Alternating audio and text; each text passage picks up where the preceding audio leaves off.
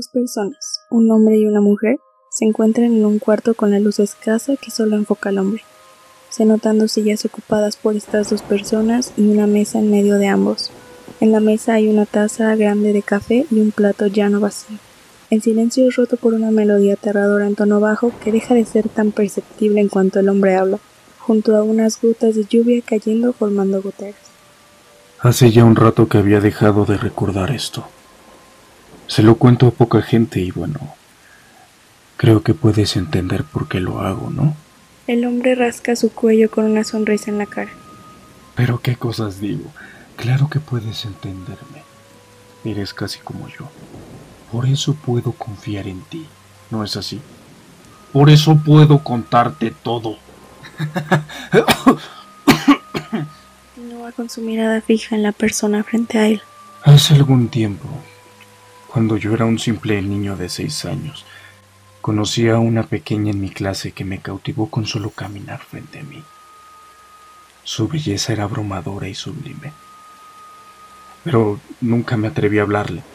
Es decir, yo era un simple niño mocoso, gordo, enano y feo. Me apodaban Quasimodo los hijos de puta.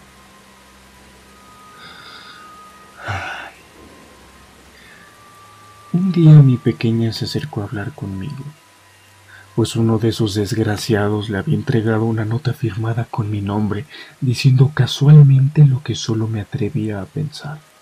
Pero, muy al contrario de mis expectativas, ella me había buscado para decirme, eres un niño muy tierno, ¿qué te parece que seamos amigos? Ese simple comentario hizo mi vida por un tiempo brillante y llena de alegría, sin importar nada más. Nos volvimos cercanos y unidos, aunque yo necesitaba más como siempre. Un día traté de besarla.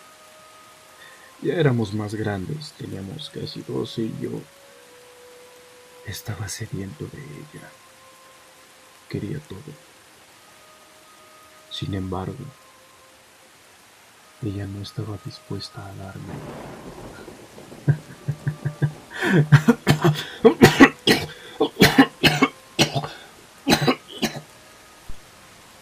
Me rechazó. Me miró con pena y ella sabía cuánto odiaba que la gente me mirara así. Me enfurecí. Y sabiendo que estábamos en ese parque rocoso, la empujé. Justo como planeé, al caer se golpeó la cabeza con una roca. Murió al instante. Pobre idiota. Nadie sabía que estábamos juntos porque la había citado para declarármele. Le dije que no le contara a nadie. Tardaron meses en encontrar su cuerpo. Y cuando lo hicieron, no hubo investigación. Dijeron que su muerte había sido un accidente. Creían que había tropezado y caído por su cuenta. Dijo todo lo anterior sin borrar su sonrisa. Seguí con mi vida en busca de alguna belleza que se comparara a la de mi pequeña, sin encontrarla. ¿Tuve que matarla? Claro que sí. Lo que es bello y no lo puedo poseer debe tener ese mismo destino en mis manos. Cuando me estaba dando por vencido, algo iluminó mi camino. Otra vez llegaste tú, con ese cabello brillante y esos ojos deslumbrantes. La cara de la persona frente a él, lo que causa que ésta se vea en la luz dejando ver su condición. Te amo. Me amas. Me darás lo que necesito y te daré mi alma.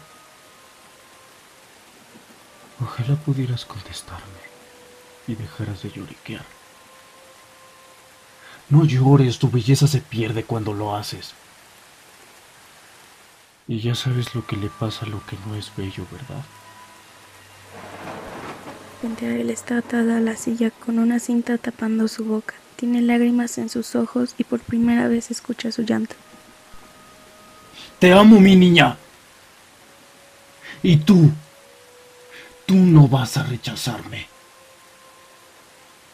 Porque como te lo he dicho antes, eres como yo.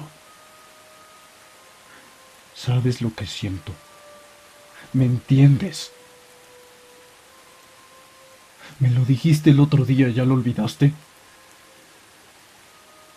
Vas a estar conmigo siempre.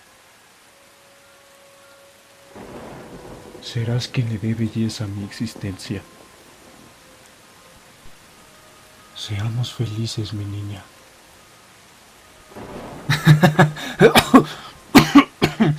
Los sollozos suenan más fuertes y pequeñas súplicas se escuchan mientras las luces se apagan poco a poco. La melodía suena fuerte y tapa las súplicas de la voz femenina. Se escucha la risa del hombre y otro ataque de tos. Todo queda en completa oscuridad y silencio. Belleza, por Carla Aguilar. Voz principal, Isaid Pelayo. Voz secundaria, Carla Aguilar. Edición, Samantha Castellanos. Diplomado de Creación Escénica Contemporánea, Translímite, 2020.